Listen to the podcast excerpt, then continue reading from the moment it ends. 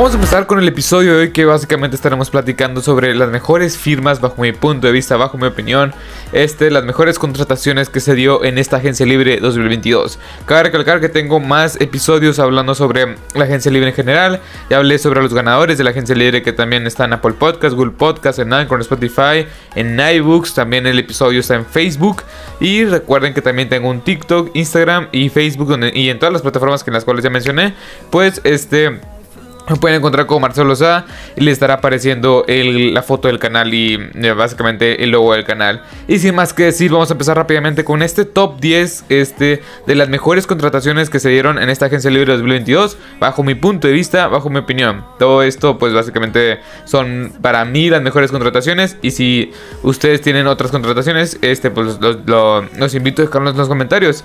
Porque la verdad es que sí hubo bastante, o sea, fue muy difícil hacer este top 10 porque hubo mucho muchísimas contrataciones, muchísimas firmas que dieron mucho de qué hablar y la verdad estarían fácilmente en ese top. Pero bueno, estas fueron las 10 que más me gustaron y vayamos con, eh, ya comencé con el episodio de hoy. En el top 1, bueno, va a recalcar que no hay ningún orden, simplemente son las 10 mejores. Y bueno, básicamente aquí eh, voy a empezar con DJ Shark a los, a los Detroit Lions. Un año, 10 millones de dólares. Me encantó esta firma por parte de los dos, más por parte de los Lions, ya que los Lions la temporada pasada se caracterizaron por no tener un cuerpo de receptores tan espectacular. Claramente el receptor de tercera cuarta ronda, Amon Razan Brown, Amon Brown, sí, este fue la gran sorpresa por así decirlo. Aunque yo le tenía muchísima fe desde que llegó a este equipo de los, de los Lions, ya que era un juego rápido que había que me había gustado mucho desde que lo venía como prospecto para el draft. Pero bueno, el caso es que DJ Shark me gustó muchísimo el contrato porque es hasta 10 millones de dólares. Y este jugador es bastante bueno. La temporada pasada no pudo mantenerse sano con los Jaguars ya que estuvo lesionado y básicamente pues no pudo, no pudo demostrar, no pudo demostrar este, este receptor pues lo, lo valioso que es en esta ofensiva de los Jaguars. Para mí lo van a extrañar. Es más, creo yo que Creo yo que una de las peores firmas, que a lo mejor hago un episodio sobre eso, una de las peores firmas es el contrato de Christian Kirk por 73 millones de dólares por 4 años. Fácilmente, DJ Chark se me hace mejor que Christian Kirk, que ha sido más consistente, ha estado en peores equipos, en peores rosters y ha, hecho bastante bien las cosas. Así que DJ Chark para mí ha llegado a un equipo el cual sí necesita mucho de su talento y creo yo que va a ser una buena mancuerna con Jared Goff. Que Jared Goff no es el. No es excesivamente malo, pero te puede dar estabilidad en la posición de coreback. Para mí, el contrato para los Lions es buenísimo. Y Char, si tiene una buena temporada, unas 800 yardas, unos 6 touchdowns, que yo creo que sí lo puede tener, pues básicamente va, a revalorizarse, por así decirlo, para el siguiente, para el siguiente año y ahora sí tener un contrato un poco más lucrativo. Pero bueno, vayamos con la siguiente contratación, que fue Cyrus Smith a los Vikings. Cyrus Smith es un jugador el cual ha sido bastante consistente, bueno, ya lo he mencionado muchas veces en los episodios, en los, episodios anteriores, pero a mí me gusta eh, Cyrus Smith. Es un jugador el cual cuando llegó a Green Bay tuvo otra, o sea, fue muy productivo. Tuvo 12.5 sacks en cada, una, en cada una de sus primeras dos temporadas, 2019-2020. Y en el 2021, pues estuvo con problemas de lesión. Creo que nada más con un partido en toda la temporada. En fin, lo cortaron los Green Bay Packers, se quedaron, optaron por quedarse por Preston Smith, no Cyrus Smith, que para mí es un error. Este, porque Preston Smith no ha sido tan consistente como, como como se esperaba. A mí me gusta más Cyrus Smith porque es un, gran pass rusher como tal. Pero bueno, recordemos que los Vikings cambiaron el sistema de 4-3 a 3-4. Y este jugador va a ser una gran mancuerna con Daniel Hunter. Llega por 3 años y 42 millones de dólares. Creo yo que descartando las lesiones ha hecho un gran trabajo. Creo yo que va a ser un buen trabajo con este... Con este Daniel Hunter como su principal pareja. Y está si se mantienen, si se mantiene sano los dos, va a ser una pareja de pass rushers bastante, bastante peligrosa. Yo me atrevería a decir hoy por hoy, a, unos 7 meses de empezar la temporada, que sería una de las 10 mejores parejas de casa mariscales, este, esta la de los Vikings. Pero bueno, veamos con la siguiente. Casey Hayward llega a los Atlanta Falcons, 2 años, 11 millones de dólares. Esta es una ganga absoluta. Casey Hayward, sí, 33 años de edad, un cornerback bastante longevo ya, que creo que yo que ya ganó un Super Bowl con los Packers hace un una década, hace como 10 años. Pero Casey Hayward ha demostrado que sigue siendo un gran cornerback. Creo yo que por el precio que están pagando, que son cerca de 4 millones, 5 millones de dólares al año por Casey Hayward, los Falcons tienen un gran cornerback. Va a ser una gran pareja de cornerbacks esta con AJ Terrell. Creo yo que lo más rescatable que tienen estos Falcons claramente es la defensiva. Grady Garrett, este, este AJ Terrell, este Casey Hayward y Dion Jones. Son buenos elementos los que tienen esta defensiva. Claramente es un roster muy, muy pobre el que tiene los Atlanta Falcons.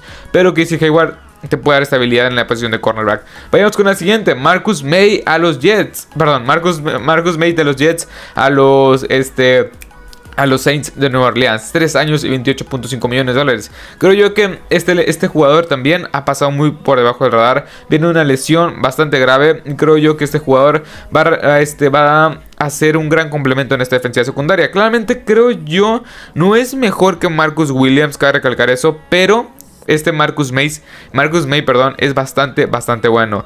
Es, un jugador muy bueno por zona, un jugador muy infravalorado, cabe, recalcar. Claramente ha estado perdido este talento tan espectacular con los, en el roster de los Jets, que los Jets es un equipo el cual pues básicamente no ha sido relevante las últimas 3-4 temporadas. Así que este jugador llega a los, a los Saints. Creo yo que con Dennis, Dennis Allen, el head coach y slash el head coach y coordinador defensivo, creo yo que puede ser bastante, bastante, este, eh, bastantes cosas bastante buenas. Pero bueno, vayamos con la, la siguiente contratación que aquí pues básicamente son dos contrataciones en una. Básicamente son los Rams que contrataron a dos superestrellas en esta agencia libre.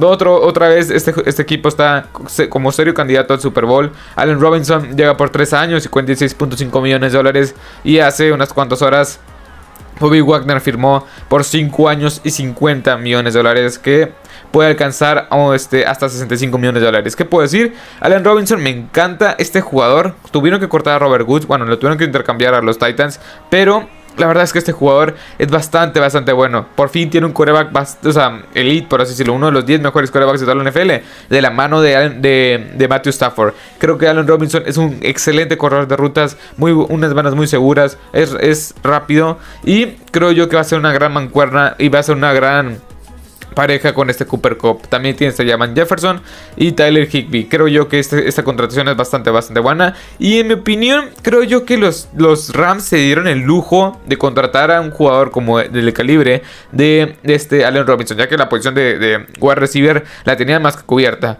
Pero bueno, Bobby Wagner también. Bobby Wagner creo yo también. Esta sí era una posición lanebacker la cual sí necesitaban urgentemente. Y Bobby Wagner no sé por qué sus motivos ha de tener, pero firmó en la misma división de los Seattle Seahawks. O sea, se va a enfrentar dos veces al año.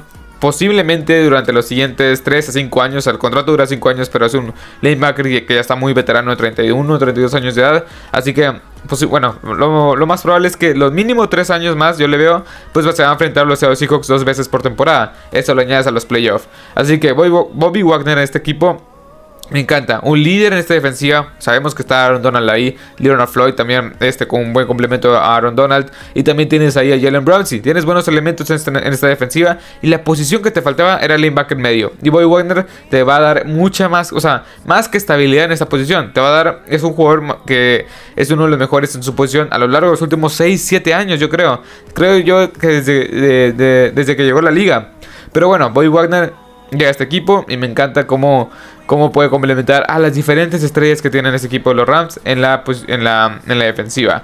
Pero bueno, Vamos con la siguiente, Jordan Whitehead eh, llega a los Jets, 2 años y 14.5 millones de dólares, que es un jugador muy pero que muy infravalorado, es un jugador el cual caracterizó mucho a este, eh, bueno, se caracterizó mucho por golpear a los, a los, ofensivos, un safety, ahora ex de los Bucks, que la verdad funcionó bastante bien, muy bueno en cobertura, bueno deteniendo el juego terrestre, bueno, creo yo que sí, en esa, es muchísimo mejor deteniendo, deteniendo el juego terrestre, pero no es para nada malo en cobertura, un jugador el cual con Robert sale, me, intriga mucho qué va a hacer este jugador. O sea, es bastante barato, le salió bastante barato a los Jets porque es, son 7 eh, millones de dólares por año, 7.2 millones de dólares, 7.25 millones de dólares por año aproximadamente lo que va a cobrar este jugador. Y la verdad es que es bastante joven, 25 años de edad tiene nada más y nada menos Jordan Whitehead. Y la verdad es que este jugador me encanta mucho el fit, el, el, el cómo puede sincronizarse, cómo puede acoplarse a la defensiva de Robert Sale. Me intriga mucho cómo lo van a utilizar. Pero bueno, vayamos con la siguiente que es Terron Armstead, el nuevo tackle ofensivo de los Miami Dolphins. Este era, era lo que ocupaban, o sea, era lo que ocupaban. Fuera de este Connor Williams, fuera de Cedric Wilson, fuera de todas las, de todas las contrataciones que hicieron los Dolphins, que ya estaré haciendo un episodio dedicado nada más a eso. Fuera de eso, Terron Amstead fue mi contratación favorita. Yo le tengo mucha, mucha, mucha fe a Tua Tagovailoa. Es un jugador el cual ha estado con, detrás de líneas ofensivas bastante malas, de 5 corredores, con receptores promedio, entre comillas. Davante Parker me gusta, Preston Williams más o menos. Pero ha estado en ofensivas muy malas, o sea, bastante, bastante malas. Y por fin lo están, este, lo están trayendo armas bastante, bastante eficientes. Y Torron Armstead va a ser un arma, o sea, no, es un arma como tal que le va a poder lanzar o va a correr el balón, va a tener yardas, pero lo va a proteger. Y más o sea, y eso Créanme que Tua Tagovailoa ahorita mismo está súper agradecido con la, con, el, con, el, con la gerencia del equipo de los Dolphins porque necesitaban urgentemente un tackle ofensivo que perdido protegiera a Tua Tagovailoa y que abriera huecos a los corredores. Y creo yo que Terrón bueno, no creo. Terron Anstead va a ser este jugador estrella que les faltaba en la línea ofensiva de los Dolphins. Pero bueno, vayamos con el siguiente, que son los Baltimore Ravens tal cual. Aquí voy a hablar de dos contrataciones, que es Marcus Williams. Marcus Williams me encanta, 5 años, 70 millones de dólares. Y Morgan Moses, pero me encanta más Morgan Moses, ahorita voy a decir por qué. 3 años, 15 millones de dólares. Pero bueno. Marcus Williams era el jugador que también les faltaba a este equipo de los, de los Ravens.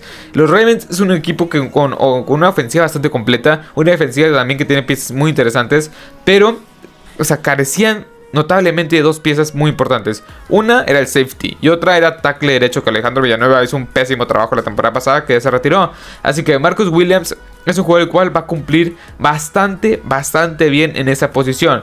Me encanta mucho esta defensiva ahora con Marcus Williams. Yo, este, la verdad es que Marcus, Williams está entre los tres mejores safeties de toda la NFL, la verdad. Muy bueno, o sea, es, todo, es como todo lo contrario de Jordan Whitehead. Es muy bueno en cobertura, y sí es bueno en contra del ataque terrestre, pero es mejor en cobertura. Y Morgan Moses, 3 años, 15 millones de dólares. La verdad es que lo hizo bastante bien con los Jets. Un jugador que te da muchísima estabilidad en la, en la posición de right tackle. Y la verdad es que te, salió bastante barato. 5 años por un jugador el cual, pues, este, tuvo una gran temporada la temporada pasada. Estos dos jugadores van a cumplir bastante bien en sus respectivas posiciones. Y este equipo de los, de los, de los Ravens está haciendo un gran trabajo en esta agencia libre.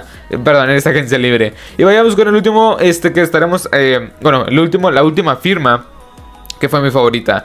Este, Sebastian, eh, Joseph Day. Eh, 3 años, 24 millones de dólares, llega a los Rams.